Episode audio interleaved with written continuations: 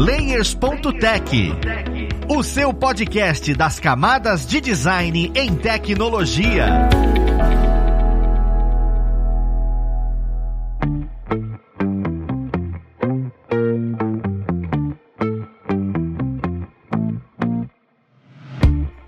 Olá, ouvintes! Eu sou o Luiz Lima designer e professor aqui da plataforma Valora, e vamos para mais um Layers.tech, o seu podcast das camadas de design e tecnologia. E hoje nós vamos falar sobre teste de usabilidade, só que dessa vez não moderado. Ó oh, céus, o que, que diabos é isso? A gente só pede pra pessoa fazer e pronto, ninguém mais precisa ficar olhando. Não é exatamente isso, mas a gente vai entender melhor a importância e como é que esse tipo de teste funciona dentro do episódio. Vamos lá conhecer quem vai ajudar a gente nele. Nós temos aqui hoje as mesmas pessoas que foram tão carinhosas e ajudaram a gente no episódio sobre teste de usabilidade. Nós temos aí o André Tardelli, que agora, olha que interessante, ele é design specialist da RD. Seja bem-vindo e parabéns, André! Oi, pessoal, tudo bom?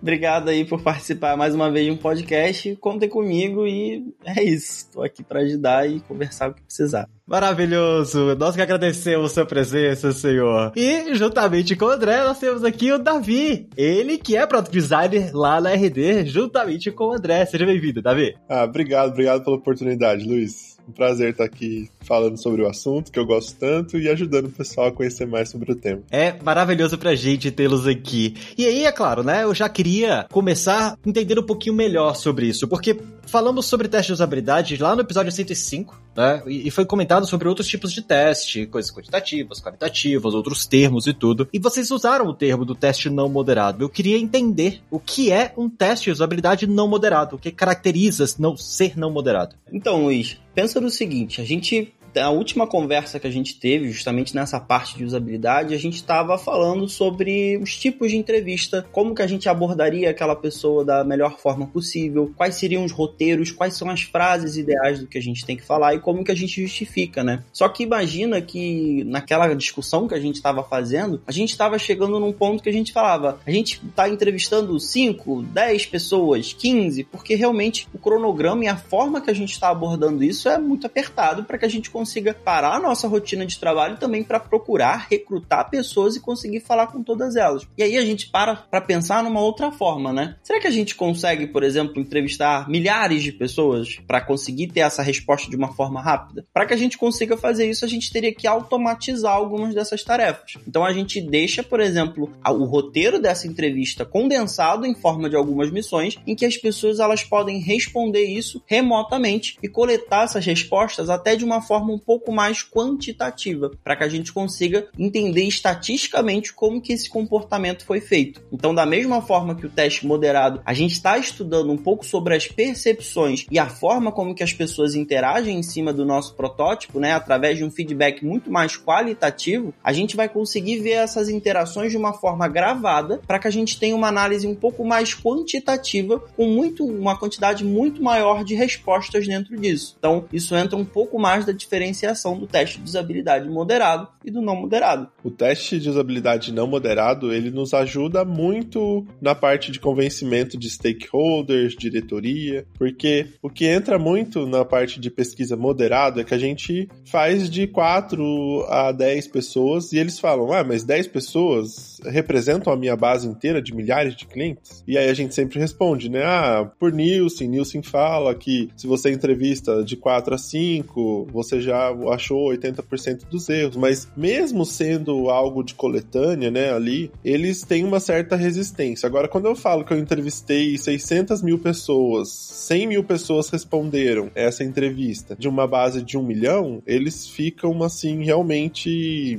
impressionados com os dados e têm uma facilidade para tomada de decisão muito mais fácil do que a nossa pesquisa moderada. São tempos e tempos, né? Eu normalmente costumo fazer uma pesquisa não moderada moderada antes da moderada. Então eu sempre extraio os dados, mas isso vai muito de empresa para empresa, né? Eu sempre extraio os dados massivos antes para fazer ali dois protótipos para que eu possa fazer um teste AB e aí sim vá para nossa parte moderada. Então, é isso. É, a importância do não moderado fica na parte de negócio, fica aí. É legal vocês comentarem para definir a densidade das coisas. Então, se eu for categorizar, existe o não moderado e o moderado apenas. E eu queria saber se o tipo de teste, por exemplo, você falou teste AB. Esses tipos de teste, eles podem ser moderados e podem ser não moderados, ou tem o tipo de teste, ah, não, esse teste aqui é só moderado, esse teste aqui é só não moderado, sabe? Ou esses tipos que a gente escolhe para poder fazer. Entrevista, por exemplo, tem como ser entrevista não moderada? Tem, na verdade, é, ambos podem ser podem ser dos dois jeitos. O que muda é a eficácia. Se eu for fazer uma entrevista com três pessoas, com cinco pessoas, dez pessoas e fazer ela não moderada, eu vou ter um trabalho muito maior para montar um roteiro, para fazer uma toda uma do documentação das opções que ela pode votar. Depois eu vou ter uma tabulação muito mais trabalhosa, sendo que eu poderia fazer isso por forma descritiva ali. Então sairia algo muito mais real, pessoal e com menor trabalho. Então eu acho assim, é, é uma escala de esforço versus benefício que a gente tem que preencher ali para ver o que que o qual que a gente vai utilizar, entendeu? Pensa no seguinte, Luiz. Imagina que você rodou aquele formulário para você conseguir captar ali respostas e você abriu um campo de, de texto para que a pessoa possa escrever e colocar os insights dela. Se mil pessoas responderam, você vai ler mil respostas quantitativas em cima de cada uma dessas coisas. E muita parte do nosso trabalho, como o Davi falou, entra nessa tabulação. O que isso daqui também quer dizer? Quer dizer, às vezes, quando a gente está tagueando, ou seja, categorizando a frase por algum tema ou algum tópico específico. Então, se, por exemplo, a gente está falando de cupom, a gente precisa entender quais são as mensagens que estão falando sobre essa parte do cupom. A gente precisa entender as mensagens que estão sendo positivas ou negativas em cima disso, para que a gente consiga ter um insight em cima de todas essas descobertas. Não adianta a gente ter uma massa de respostas muito grande, muito larga, que a gente vai ter que explorar tanto assim se a gente também não vai ter uma forma de conseguir analisar e sintetizar esses dados. Então, uma coisa que aparece muito assim, ah, mas como que você entrevista de uma forma não moderada? Você pode fazer uma pesquisa quantitativa. Você roda um formulário, você consegue captar essas respostas e você consegue provar estatisticamente os pontos que você quer validar. Então, por exemplo, eu e o Davi, a gente recentemente rodou agora uma pesquisa para RD em cima disso, que era uma, um pouco mais de 800 respostas, né? E que tinham campos qualitativos e tinham campos quantitativos ali. Ou seja, a gente tinha é, opções que a pessoa podia marcar e selecionar e também tinham campos qualitativos que a pessoa podia escrever e falar um pouco sobre a experiência dela. Só que, parando parando para pensar, foi muito mais difícil. A gente gastou 95% do nosso tempo sintetizando e tentando tapular as respostas daquele campo de texto, porque eram 800 respostas em que a pessoa teve que colocar dentro daquilo ali, sabe? E lembrando que não é errado, tá? Assim, a gente está falando só de esforço versus benefício mesmo, assim. A gente tabulou, a tabulação ficou bem bacana, dá para extrair os dados, mas o trabalho é grande. Então é, é, por isso que tem que fazer essa medição antes de ali no planejamento, né? Vou escolher ser moderado ou não moderado. O não moderado normalmente é para que você consiga fazer atividades paralelas, né? Então, ah, você solicitou a base, você enviou, agora você está fazendo o roteiro da próxima pesquisa que vai ser o teste AB enquanto as pessoas estão respondendo, para depois você só tabular. Então, tipo, no planejamento geral, você perde aquele tempo de meia hora, 40 minutos que você tem que entrevistar a pessoa. O tempo de marcação, as pessoas que não comparecem. Então a gente economiza um tempo muito bom. E aí a gente investiria esse tempo na tabulação, e é na tabulação que a gente já conhece lá do 10 ODA ou 3, nossa, é incrível, amei a solução. E aí a gente tem que fazer essas, essas parafraseações aí e tudo mais para que a gente possa ter um dado fidedigno, né, com menor taxa de erro possível. Então, por isso que é importante ler tudo. É perfeito o que vocês estão trazendo, porque mostra pequenas coisinhas do não moderado com relação ao moderado que deixa mais claro as coisas.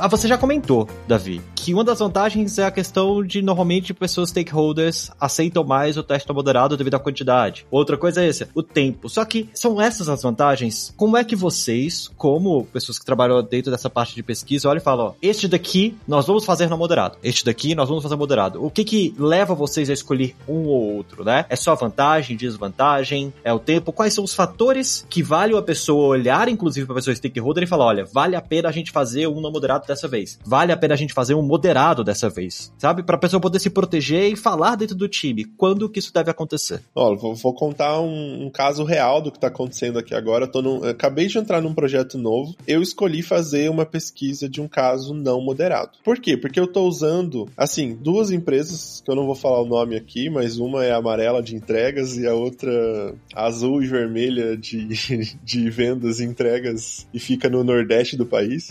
a dica tá aí. Elas lançaram umas features muito parecidas com o que a gente já tinha em backlog. E eu vou testar a solução destes players do mercado junto com um protótipo da nossa. Então, eu, eu tinha três Cs, né? Então, ah, se for assim, e se for assim, e se for assim. Dois players já fizeram dois dos Cs. Então, eu tô construindo um C só e vou testar os três para ver qual tem maior aceitabilidade e tudo mais. Quando eu vi que os players já tinham essas soluções, eu escolhi o, o não moderado para que eu pudesse ter uma massa de dados grande. Então, agora eu, eu, ao invés de investir o meu trabalho em fazer a tabulação, fazer a, a contenção das listas, solicitação de bases e tudo mais, o que, que eu fiz? Eu investi esse tempo em fazer o comparativo, um, uma pesquisa com as perguntas e um roteiro bem limpo, que ficasse de fácil entendimento, para que as pessoas pudessem comparar uma solução com a outra e escolher o que para ela ficaria mais claro ali, entendeu? Então eu vou conseguir mostrar com essa pesquisa para o stakeholder que é porque a gente tem divergência de opinião entre dois stakeholders, por exemplo, né? Um pensa do jeito A, o outro pensa do jeito B e o designer está pensando do jeito C. Eu consigo mostrar para eles que com 100 mil pessoas, sei lá, 60% escolheu a C ou a B ou a A pelo motivo tal, tal, tal. Então, por esse motivo, né, de início de projeto, eu consigo matar essa possível dúvida que existiria para que a gente possa não ter isso no final do, do processo, por exemplo, né, que sempre surge a dúvida de tomamos o caminho certo, tal, né, por parte dos stakeholders. Isso não vai acontecer por ter escolhido essa, esse método agora no início. E aí depois, durante o processo até o final da entrega, né, no último diamante, a gente vai ter pesquisas moderadas. Mas aí sim, como o Nielsen fala ali, com quatro, cinco pessoas, tá? Cara, maravilhoso. Inclusive perceber que, olha, é um momento de, de abrangência, né? A gente vai abrir, a gente precisa de uma maior quantidade, a gente precisa de mais coisas. Então a escolha óbvia foi como é que eu atinjo mais pessoas, né? Porque já tem várias coisas formuladas. Cara, perfeito. É muito interessante ver como é que é o dia a dia e como é que funcionaria isso. O que me vem em dúvida é, nos testes moderados, você acabou de falar, olha, a gente tem uma quantidade menor de pessoas, é uma coisa mais qualitativa e tudo. Você tem mais controle sobre determinadas coisas. O que que normalmente pode dar errado, sabe? Nesses tipos de teste não moderado. Vem informação falsa, não vem informação falsa. O que, que a gente tem que ficar de olho e falar, toma cuidado com isso, porque isso pode ser algo que vai acontecer em um teste ou outro e pode trazer sites não tão preocupados assim. Acho que uma coisa que acontece bastante é que a gente precisa testar 100% todos os casos ruins que podem acontecer dentro daquele fluxo, porque você não vai estar tá lá para ajudar. Então, por exemplo, você pode rodar, por exemplo, uma missão ou colocar alguma uma tarefa para aquela pessoa usuária fazer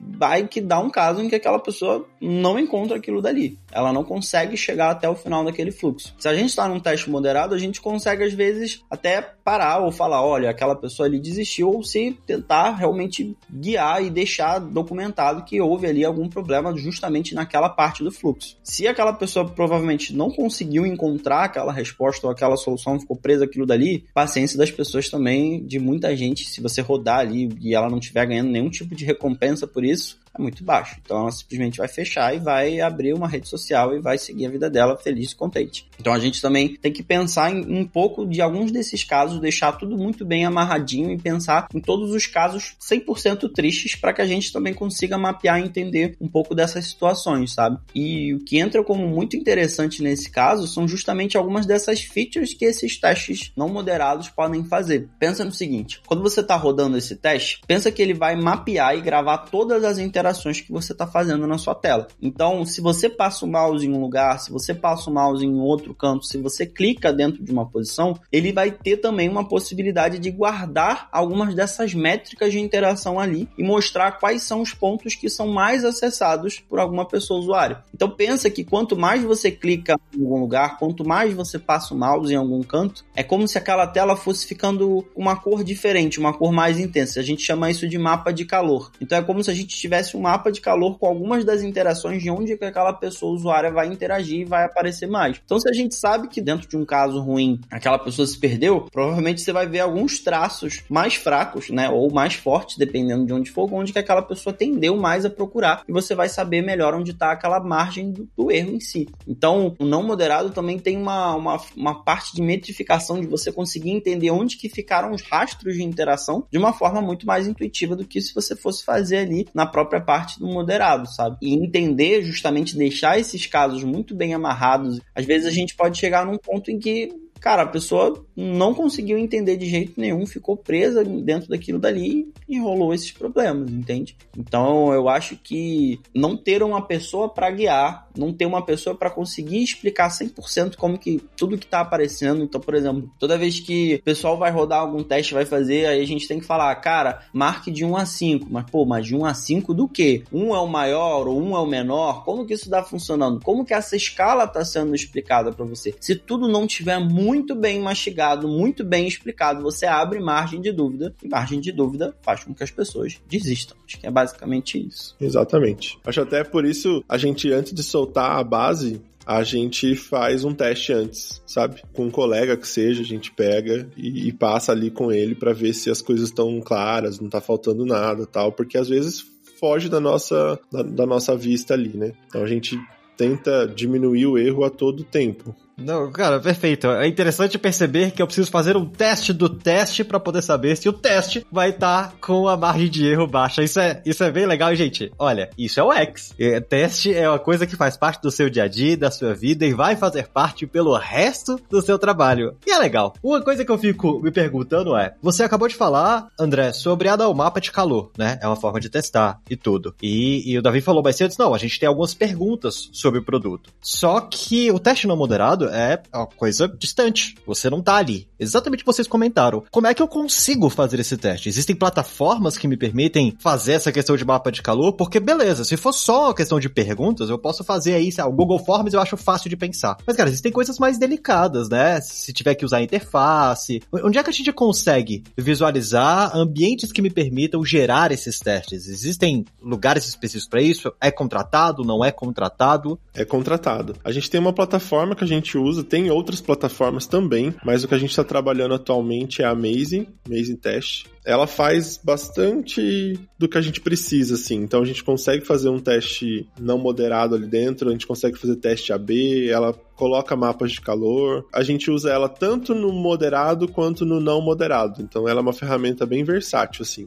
E isso, isso é importante pra gente. Dentro dela a gente consegue calcular a inferência de erro, que é importante quando a gente vai fazer uma apresentação para diretoria e tudo mais. Então, o Amazing Test é uma ferramenta que hoje acaba sendo fundamental no nosso trabalho. E aí, basicamente, é isso. O Maze, ele é um, um labirinto. Então, imagina que dentro desse labirinto você tem que achar o seu caminho dentro de determinadas missões. Então, o que, que você vai ter que fazer? Pensa no seguinte, a gente vai pegar o nosso protótipo do Figma, ou ou qualquer coisa. A gente não precisa ter uma tela pronta, desenvolvida para conseguir rodar. Rodou aquele protótipo do Figma com as interações necessárias do que a gente quer colocar. Beleza.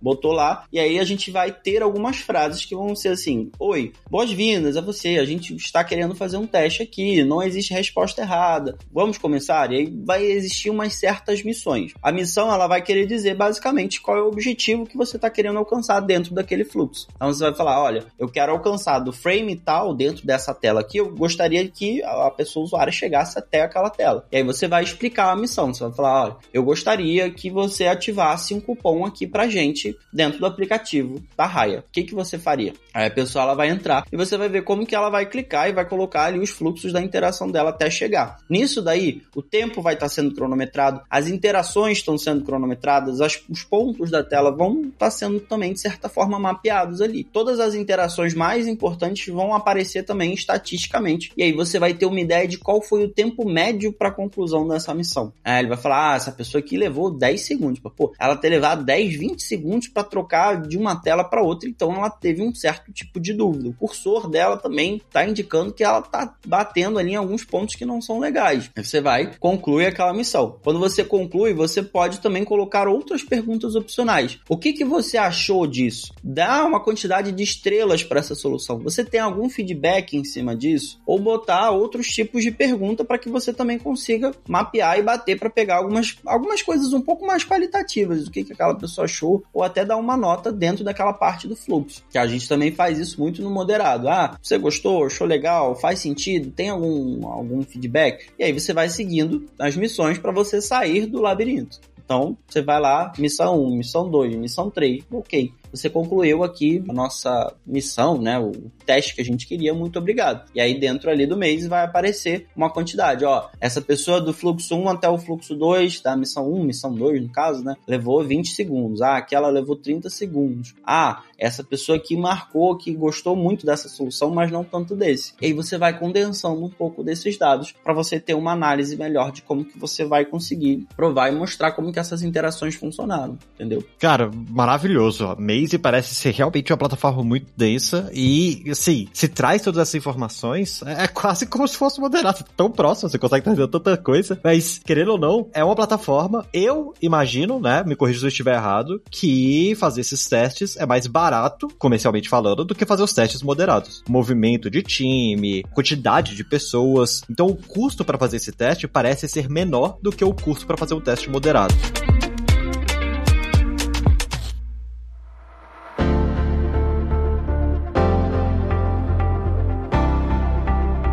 A ideia é isso, para pessoa stakeholder, é maravilhoso. Pô, é barato, você vai ter os testes. Vocês já passaram pela situação onde tinha que ser o teste moderado, stakeholder falou, eu não vou gastar dinheiro com o teste moderado. Porque tem o Maze aí, eu já pago o Maze. Como é que, que vocês passam por essa situação? É normal passar por essa situação? E se acontecer, tem alguma dica de, olha, como é que você sai disso? Como é que você consegue olhar e validar que, ó, nesse caso é necessário moderado e tal? Parece ser difícil, sabe, quando você entra nessa encruzilhada. É, primeiramente a gente já, já passou por isso, né? Do stakeholder ele tentar impor ali alguma, alguma parte de, do processo de design. E aí eu acho que, assim, por isso a importância da, da task já no início é a gente fazer o planejamento de todas as fases, né? Quando a gente faz esse planejamento e fala, olha, a gente já fez a parte de, do não moderado lá no início para que a gente pudesse montar os protótipos e a partir dos protótipos fizesse um teste AB e a partir do teste AB a gente fizesse a escolha do protótipo que foi que, que teve uma melhor performance. E depois desse melhor performance, aí sim a gente faz um teste não moderado para que a gente possa refatorar e aí sim subir para que a gente fala que subir, mas na verdade é descer para downstream, né? Então, quando a gente tem esse planejamento certinho no início do processo, né, essa linha de trabalho ali, fica mais fácil a gente discutir, porque aí a gente apresenta esse cronograma de trabalho logo no início. Agora, quando ele vem um projeto WhatsApp, WhatsApp e você tem que fazer muito rápido, assim, eu acho que tem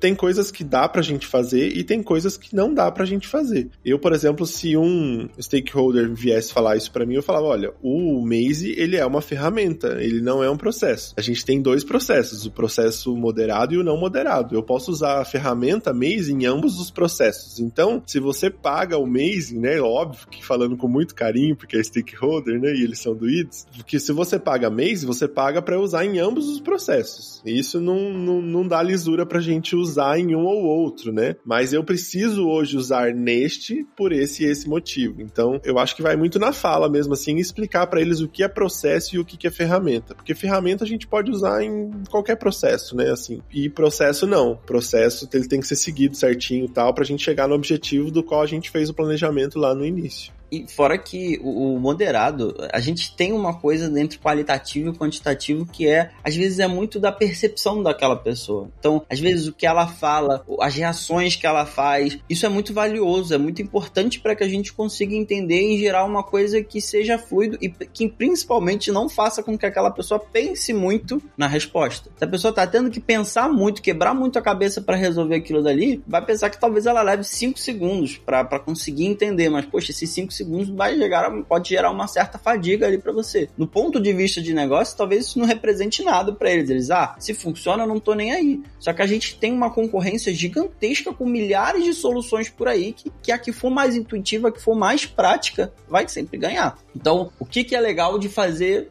quando aquela pessoa ela fala, não vejo valor nisso aqui, quero fazer dentro desse pedaço, dentro dessa parte. Às vezes é legal que você chame uma dessas pessoas para participar dessa entrevista com você, mesmo que seja para assistir. Aí a visão daquela pessoa muda. Aí ela fica assim: "Ah, ouvindo esses feedbacks, agora eu estou pensando numa forma diferente". Então a gente já chegou num caso em que a gente começava a fazer entrevistas com, com as pessoas e eles falavam assim: "Ah, dessa onda de entrevista para essa não muda nada. A gente pode seguir". Aí calma aí. Então assiste uma entrevista com a gente. Venha haver um teste rodando realmente de fato para você entender. Que aí muda. Porque quando a gente cria as nossas coisas, quando a gente cria o nosso protótipo, o nosso produto, a gente está careca de ver ele todos os dias do nossa, na nossa carreira, na nossa rotina, né? A gente sabe, a gente espera, a gente já sabe qual é o fluxo, do que, que a pessoa tem que clicar. Talvez uma pessoa que não esteja, nunca tenha visto o seu protótipo, sua aplicação na vida, você tá ali na sua cabeça, clica aqui, clica aqui embaixo, é aqui a resposta, pelo amor de Deus Deus, é tão prático. Então é legal de, de conseguir ver e mapear essas respostas ali de umas pessoas que são muito fora do nosso nicho e da nossa bolha. Assim, eu e o Davi, a gente fazia testes ali com pessoas moderados, em que a gente via reações que a gente literalmente não esperava e as pessoas acabavam que, num certo tempo, e que tomavam um certo, um certo afeto, um certo. Um, ficavam um pouco mais próximas da gente, no sentido de, ah, eu me sinto num ambiente seguro de falar, começava a botar tudo para fora. A gente uma vez entrevistou uma, uma senhora que, caraca, chegou no final do teste, ela começou a falar: Eu não gostei disso aqui, isso aqui é muito ruim, isso aqui não serve para nada, isso daqui eu não usaria nada na minha vida. Só que normalmente num teste moderado, não moderado, no caso que vai ser uma coisa rapidinha, uma, uma coisa mais pessoal, você vai falar assim: lindo, incrível, amei, nota 10, sabe? Então é um pouco desse, dessa proximidade, desse calor.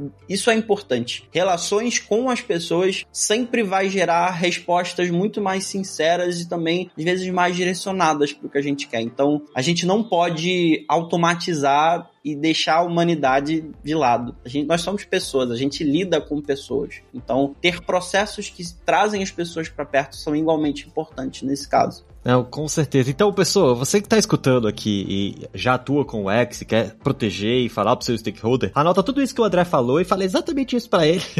não, brincando, mas a ideia é que se a pessoa stakeholder não consegue estar tão próximo, faz parte do nosso papel como X ser empático. Então também faz parte tornar a pessoa que atua dentro do produto empática. E nada mais fácil do que tornar aquela pessoa empática do que fazer ela participar do processo. Então se você tem a liberdade de fazer a pessoa stakeholder participar do processo, sim, cara, eu achei uma dica maravilhosa e bem pontual. E aí, junto com essa dica, minha pergunta é se as dicas de aplicação do teste são as mesmas do teste moderado que a gente falou no episódio 105. Que é, por exemplo, como é que eu disparo isso? para quem eu disparo, como eu disparo, como é que eu seleciono as pessoas que vão fazer parte, porque você não vai selecionar 100 mil pessoas a dedo, né? Então, diferente do moderado, que você faz uma determinada seleção. E, e onde é que você faz isso? Sabe? Ah, vou colocar, sei lá, no Twitter? não sei se é assim que funciona.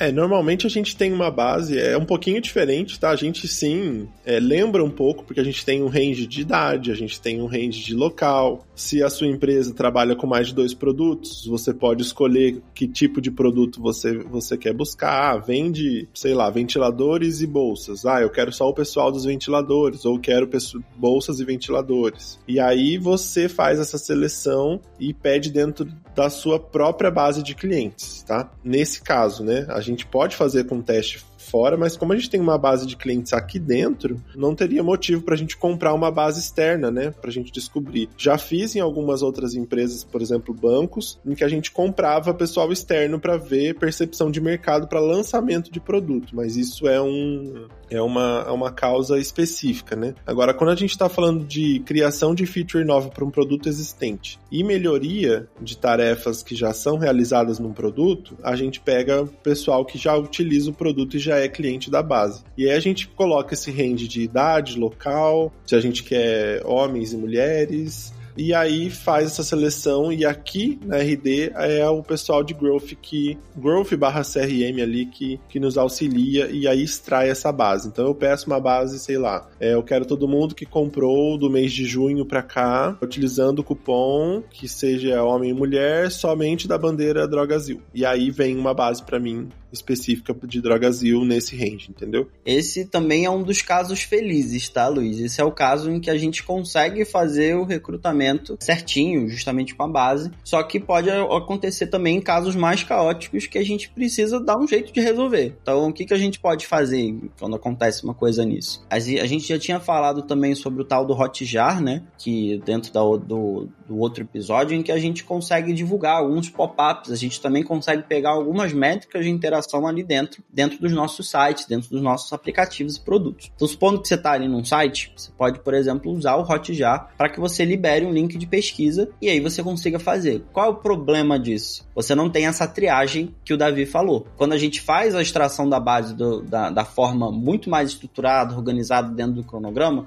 a gente tem a triagem de, daquela pessoa dentro daquele nicho, com aquela condição em que a gente gost, gostaria de pegar que trabalha naquela bandeira raio Drogazil. Se a gente for fazer, por exemplo, pro Hotjar, a gente consegue diminuir, escolher, por exemplo, a porcentagem, né, o percentual de pessoas que para quem vão aparecer, mas você não consegue é, destrinchar o perfil. Então, você pode fazer umas coisas que vão ser tipo assim: você faz uma pré-triagem, ou seja, você coloca um formulário com algumas perguntas para aquela pessoa responda. Então, você vai conseguir descobrir se ela está se encaixando dentro daquele perfil ou não. E se encaixar, você passa o link para ela do mês para que você consiga rodar. É uma forma para que você consiga driblar um pouco nisso. Se você está com um cronograma mais apertado, você precisa correr um pouco com isso, você precisa rodar dentro dessa forma. Então você pode utilizar o Hotjar junto com algum certo tipo de triagem, se você precisar. Também é importante destacar isso. Depois você coloca o link do mês para que aquela pessoa a partir dali teste. O outro problema é, você talvez não saiba nada sobre aquela pessoa. Aquela pessoa pode mentir sobre aqueles dados, sobre aquelas informações, você não tem como garantir 100% a veracidade disso. Aí você tem alguns dos prós e contras que você pode fazer da solução linda, bonita, estruturada e também um pouco mais da gambiarra que a gente faz às vezes quando a gente precisa correr com o cronograma e conseguir fazer com que a gente consiga ter uma,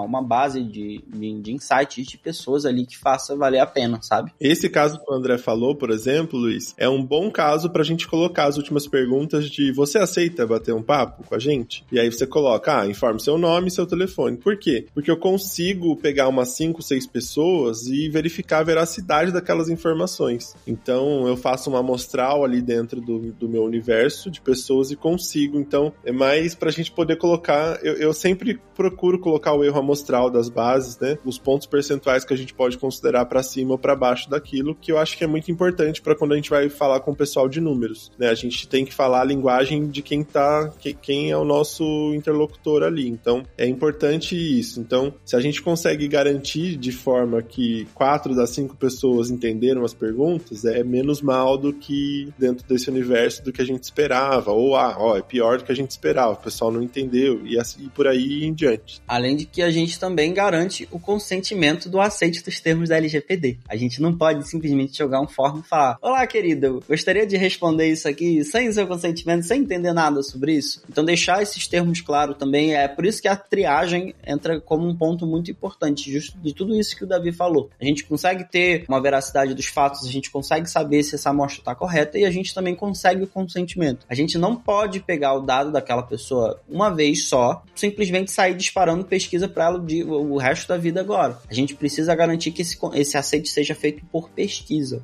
A não ser se a pessoa tiver feito um outro termo que é muito mais, pouco mais complexo para que consiga fazer esse aceite. Mas uma pesquisa básica do mês é por pesquisa. Então, você aceita fazer esse teste? Se está tudo certo, olha, o, esse dado ele não vai ser compartilhado, usado contra você, nem nada nesse tipo. A gente só quer realmente testar se essa nossa solução tá funcionando. Ela tá bacana, pelo amor de Deus, tá tudo certo, tá bom? E é basicamente isso. Então eu acho que entra justamente dentro de todo esse escopo do que a gente está falando. E as perguntas são as mesmas, tá, Luiz? Do que a gente quer conseguir tocar, qualitativo, quantitativo, deixar muito bem destrinchado, muito bem explicado, para que a gente consiga garantir esse entendimento e fazer com que a pessoa usuária chegue nos fluxos. Ainda bem, né? Tomara que a gente consiga ter feito o protótipo intuitivo suficiente para garantir que aquela pessoa compre as missões e chegue até o final. Cara, muito legal. Muito legal porque vocês comentando e mostrando como é que é feito o dia a dia e mostrando qual é o pensamento de vocês, dá para ver o, o, o, método e método científico para fazer processo de pesquisa, sabe? Porque tem muita gente que entra no mercado e acha que é perguntar, levar a coisa em pronto. E não, existe um método. Ó, eu tenho uma gama maior, depois eu pego uma gama menor, eu tenho uma amostragem do que, que a gente pode confiar, do que, que a gente não pode confiar, porque que você vai falar com pessoas de número. A gente tá lidando com um produto. E nos dias de hoje, o método científico é algo negligenciado, sabe? Pessoal, achismo não pode existir dentro desse segmento de atuação. E, e, isso é muito legal de perceber vocês falando e mostrando que no dia a dia tem que excluir o máximo, máximo, máximo de achismo possível. Que aí você vai ter formas assertivas de resultado. Que aí, falando em resultado, né? No teste não moderado, você tem muito resultado. Como é que você apresenta isso? Como é que você compila isso? No teste moderado, você tem a documentação, você vai anotando as coisas que você tá vendo, você tem tempo. Afinal, são 40, 50 minutos que você vai falar com as pessoas. Você tem tempo para poder fazer essa essa análise. Já no teste não moderado, como é que você apresenta isso pro time? Como é que você documenta isso? Você tem que documentar todos os 100 mil testes? Você documenta uma amostragem X desses testes? Eu preciso conhecer de programação e trabalhar com BI, por exemplo, para poder apresentar fórmulas, apresentar gráficos, ou o próprio Maze me traz isso. Qual, qual é o estudo, sabe, que eu preciso ter para poder compilar essa quantidade de informação e apresentar para o meu time? O Maze ele é uma ferramenta bem completa, sabe? Ele traz já um, um, uma dashboard ali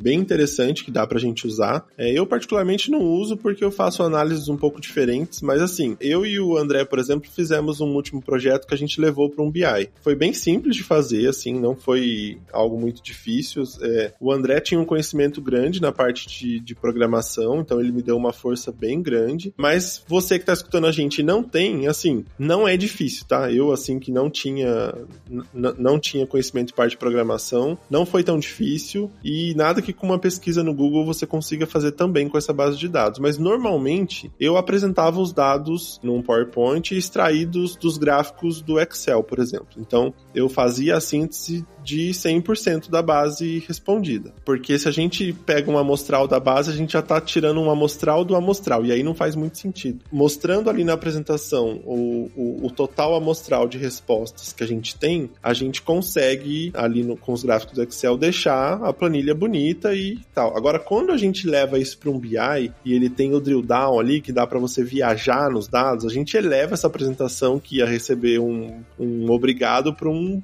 parabéns, nossa, ficou incrível, entendeu? Então, assim, é, eu acho que nós, designers, a gente peca muito na apresentação dos nossos trabalhos, né? A gente gasta um tempo bem grande, a gente tem um trabalho super custoso e super grande em vários processos, mas na hora de mostrar mesmo, não investe tanto tempo, né, na hora de mostrar. Então, eu acho que se eu pudesse dar uma dica, assim, que é uma dica super, super que a gente tá vivendo aqui, gastem tempo conseguir novos skills em coisas que você ainda não manja muito. Então, ah, você não, não curte muito BI? Pô, Data Studio do Google é um programa gratuito que você vincula a sua própria conta de e-mail e você consegue fazer gráficos simples, simples, mas com o drill down. Então você consegue entregar algo que vai gerar valor para uma diretoria, vai gerar valor para stakeholder e você vai elevar o nível do seu trabalho a outro patamar, assim. Então é, é importante. Maravilhoso, Davi. Até porque existe muito do preconceito de, ah, não, estou entrando em design e para não ter que mexer com programação. E, gente, é o que o Davi tá falando. Às vezes é só um grande fantasma de que aquilo é complicado. Não é.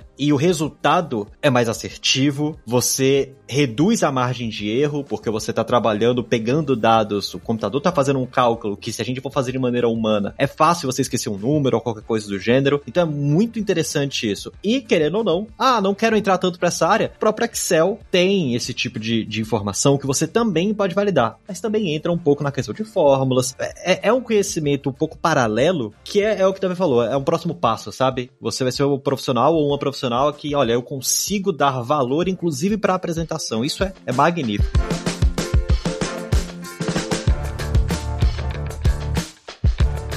Pessoal, eu, eu agradeço imensamente esse papo. Assim, traz insights que eu, que eu jamais imaginaria em trazer no momento em que eu, que eu fosse apresentar os dados, fosse levantar essas pesquisas, e que eu acho que ajuda demais as pessoas que estão escutando a gente e que atuam nessa área ou querem atuar nessa área. E como é de praxe, eu gostaria de abrir esse espaço para quem está escutando a gente e consiga acompanhar vocês. Entender um pouco mais o que vocês fazem, se quiserem falar um pouco com vocês. Então, Davi, para quem quiser acompanhar, te conhecer, ah, para quem quiser acompanhar, mandar mensagem sobre dúvidas tal de pesquisa, fica à vontade, pode ir no meu LinkedIn, Davi Bento, mandar mensagem por lá, eu respondo todo mundo que manda mensagem. Acho que lá é um canal legal pra gente centralizar e fiquem à vontade quanto às perguntas. É, eu não sei tudo e o que eu não sei a gente procura junto nas comunidades que eu faço parte e, e a gente cresce junto. Maravilhoso, muito obrigado, Davi. E André, para quem quiser te acompanhar, um pouco dos seus projetos, do que você vem fazendo. Ah, sobre mim, vocês podem me procurar no LinkedIn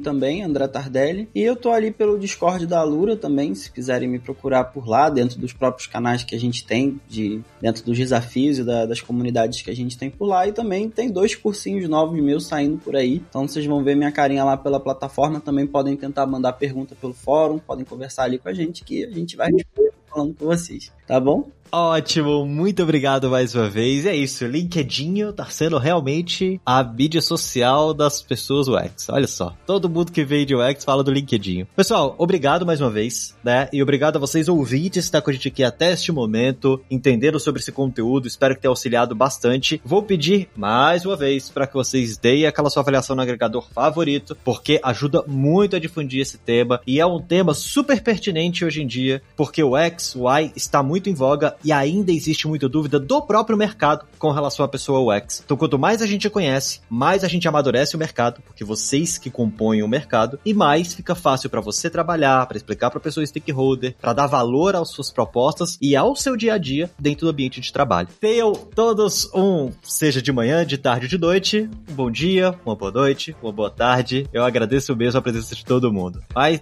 vamos ficando por aqui. Um abraço e até o próximo Layers.tech. Fui!